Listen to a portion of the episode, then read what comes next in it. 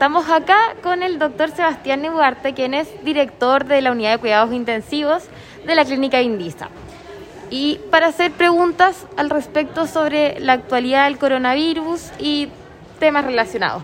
Primero preguntarle sobre la, la vacuna. ¿Qué opina usted personalmente de la vacuna Pfizer, de la que va a llegar a Chile? Bueno, la vacuna de Pfizer ya fue aprobada por eh, la Agencia Regulatoria de Estados Unidos y también por el Instituto de Salud Pública en Chile. Se publicó hace pocos días en la revista New England Journal of Medicine los resultados del estudio fase 3 con un grupo de pacientes muy importante, más de 18 mil pacientes que reciben la vacuna y otros 18 mil que reciben una vacuna simulada o placebo, demostrando un 95% de efectividad. Y entre los casos graves, la inmensa mayoría eran personas que no recibieron la vacuna. Entonces, eh, eh, esto demostró que es una vacuna bastante segura, por una parte, confirmando los estudios anteriores, pero además que es efectiva en términos de prevenir la enfermedad y la forma de enfermedad grave. Por esa razón parecía razonable que se aprobara para su uso eh, durante esta pandemia que está asolando el país y otros países. Y con respecto a los efectos secundarios, ¿esta tiene algunos efectos secundarios? Desde luego, uno es el dolor en el sitio donde se inyecta. En algunos pocos pacientes este dolor puede ser más intenso. También por la reacción a la vacuna se puede producir algo de dolor de cabeza, de fiebre, que en general se manejan con analgésicos y líquido abundante. Lo sorprendente sí es un caso de una persona de las 18.000 que recibieron la vacuna que hizo un, un cuadro de alergia severo conocido como anafilaxia, que tenía antecedentes de ello. Y ahora en el Reino Unido, que se está vacunando a profesionales y funcionarios de la salud, dos funcionarios que tenían antecedentes de anafilaxia y que incluso andaban siempre con su lápiz de adrenalina en caso de necesidad, que en, Inglaterra se conocen como EpiPen, eh, se les colocó la vacuna e hicieron anafilaxia. Entonces, aquellas personas que han tenido un cuadro de alergia muy, muy grave, muy grave, que se conoce como anafilaxia, eh, deberían abstenerse colocarse la vacuna sin una indicación médica especial para ello. Y con respecto a que no se puede colocar en menores de 16 años, para ellos, ¿qué pueden hacer? ¿Por qué no se puede? Bueno, la verdad es que así avanza el conocimiento científico. Lo primero era demostrar que esta vacuna era segura y para demostrar que es seguro se prueba en poblaciones que éticamente se considera que eh, pueden exponerse a un riesgo tomando ellos la decisión sobre esta decisión, como son los adultos, dejando fuera las embarazadas y dejando fuera a los menores de edad que no pueden tomar la decisión eh, todavía en forma tan autónoma. La, la información que, se, que tenemos hasta el día de hoy de tipo científica es en personas de 16 años o más. Pero además, eh, los niños hacen una forma de enfermedad en general más suave y se piensa, no sabemos qué tanto será así, pero se piensa que en general son menos contagiosos porque tendrían menor cantidad de virus en la nasofaringe. Pero eso podría ser quizás eh, que hacen menos síntomas, entonces hay menos estudios. Bueno, es un tema de discusión, pero tanto la evidencia científica de gravedad del cuadro como de contagiosidad, como en la falta de evidencia científica sobre su real efectividad, hace que no tengamos sustento científico para decir que va a funcionar igual. Podría ser, podría ser que funcionara igual que en adultos, pero eso es necesario medirlo. Profesional de la salud, ¿a quién diría que hay que vacunar primero, esencialmente? Básicamente a los adultos mayores que viven en residencias sanitarias o en residencias de larga estancia, donde pueden contagiarse y contagiar todo el grupo y tener riesgos para la salud de todos. A quienes trabajan en dichos hogares de larga estadía, a los funcionarios de la salud, a la primera línea, a todos los que están en la primera línea, eh, eh, desde empresas que manejan eh, servicios funerarios, bomberos, policías, deberían ser vacunados. Los profesores que tienen que tener contacto directo con alumnos, apoderados, etcétera, deberían ser la primera prioridad. Respecto a las cuarentenas, ¿usted cree que toda la región metropolitana está bien que esté en fase 2 o cree que debería estar en cuarentena? Yo creo que en estos momentos eh, la medida de pasar a fase 2 ha sido bastante bien recibida por la población y tienen un grado de adhesión a la medida que eh, nunca es perfecta, pero es, es bastante masiva por lo que tenemos la esperanza que los resultados de esto se puedan ver aproximadamente en unos 10 días más.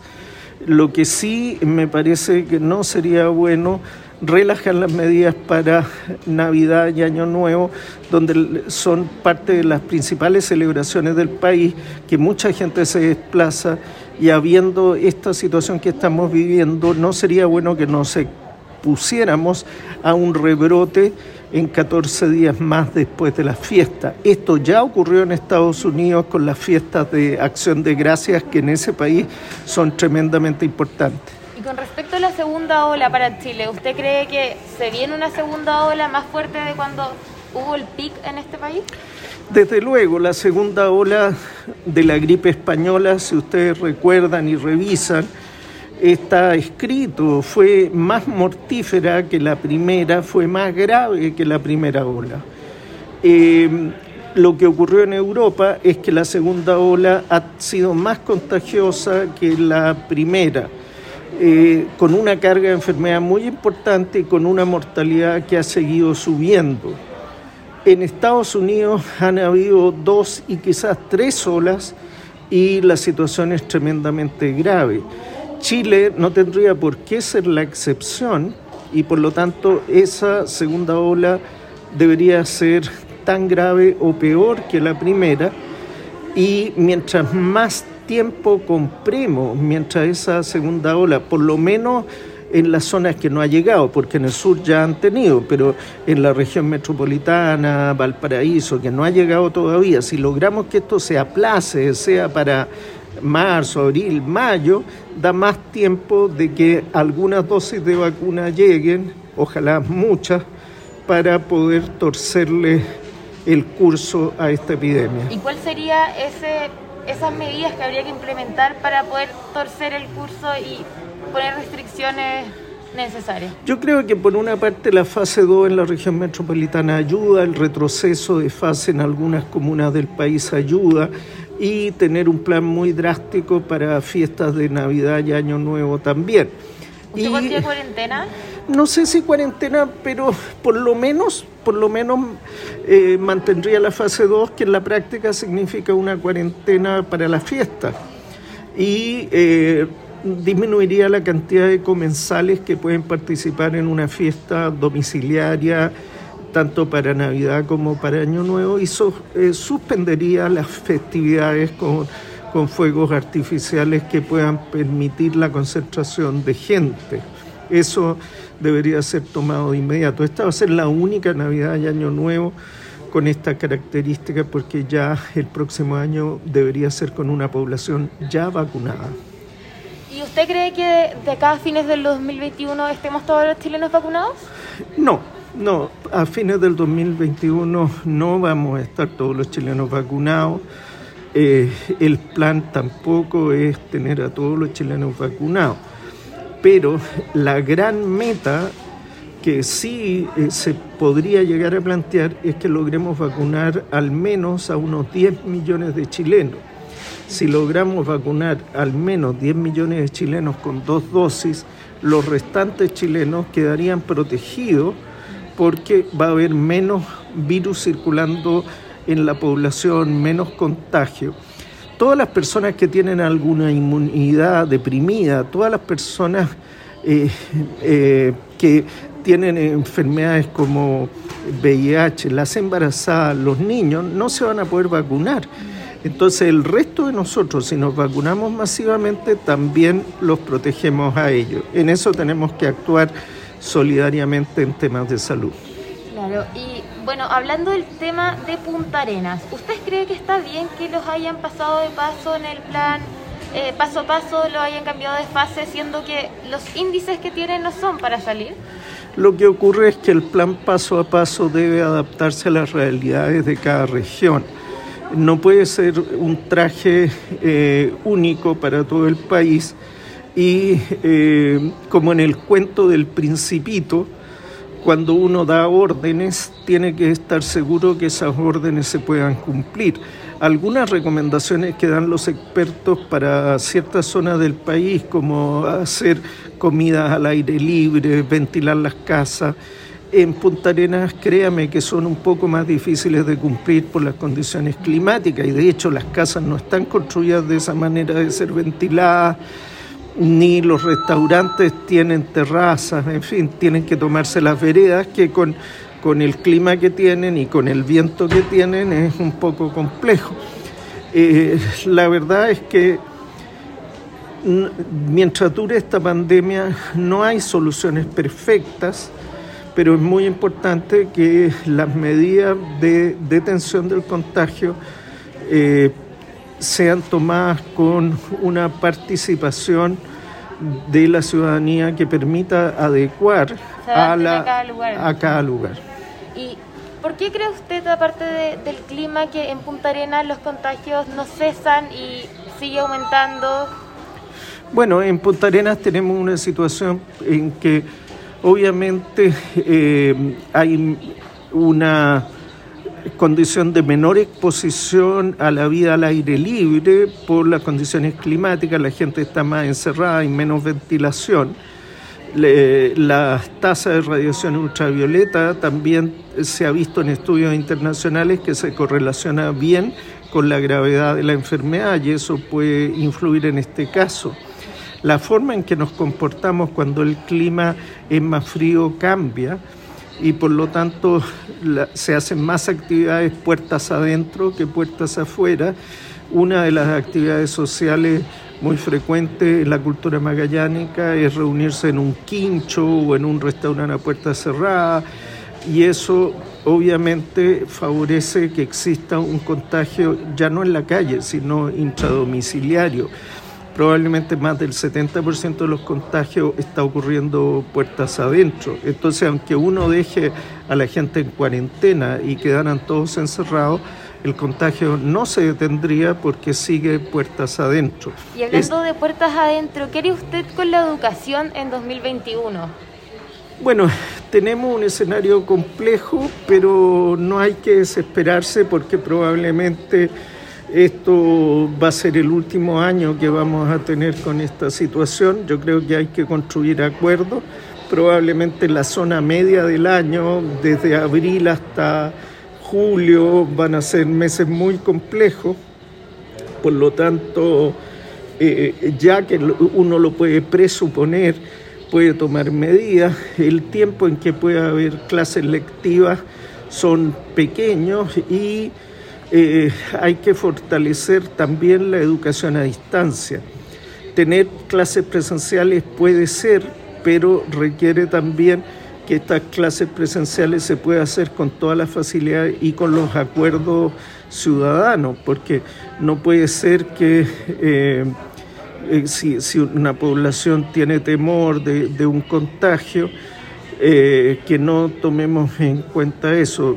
cuesta construir confianza, cuesta construir diálogo, cuesta que los diferentes actores que participen de la educación eh, puedan llegar a, un consenso, pero si, si no se hacen clases presenciales, hay gente y familias que van a tener a sus niños sin un adecuado progreso en su educación sobre todo aquellos que tienen menos condiciones de acceso a Internet, menos computación, que son los sectores más vulnerables de nuestra población. La educación es una de las cosas que ayuda a la movilidad social, entonces hay que cuidarla. Pero esto requiere también generar la confianza de todos los actores que si se hacen algunas clases presenciales en ciertos periodos del año, esto no expone ni a la familia, ni a los docentes, ni a los alumnos, ni a nadie. Primar por lo menos a principio de año las clases online. Eh, yo creo que el primer semestre eh, eh, hay que tener bien montado lo que significa clases online. El periodo de clases presenciales yo creo que nuevamente se va a ver muy afectado el 2021, eso es previsible. A la apertura de más cosas, como lo es el comercio ahora en Navidad, como lo es, bueno, en el fondo los restaurantes, ¿qué postura tiene usted respecto a eso? Bueno, depende de la situación en cada ciudad. Probablemente esto extremando las medidas en aquellas ciudades donde el contagio está más o menos eh, dentro de control se puede mantener siempre que sea al aire libre, ¿no es cierto?, con cantidades limitadas de personas, con todas las medidas de protección ¿Y los necesarias. centros comerciales?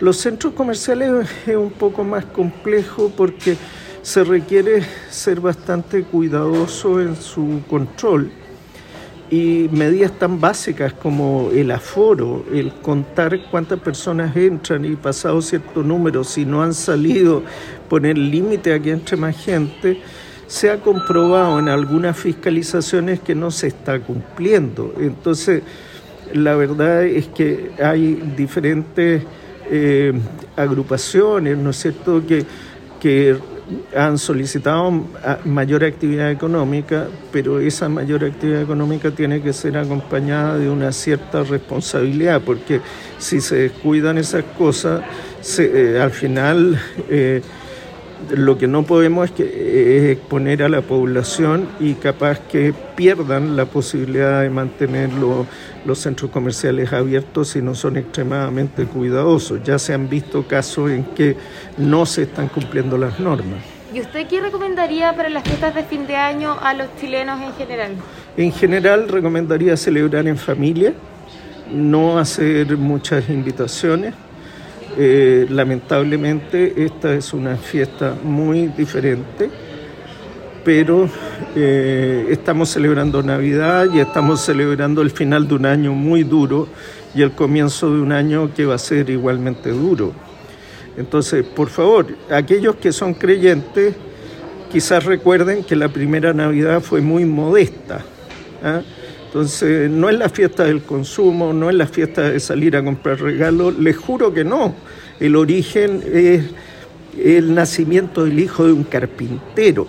Entonces, ¿qué les parece si celebramos en familia, estamos reunidos, nos cuidamos todos y que esta Navidad sea una Navidad muy diferente, pero que no sea la última?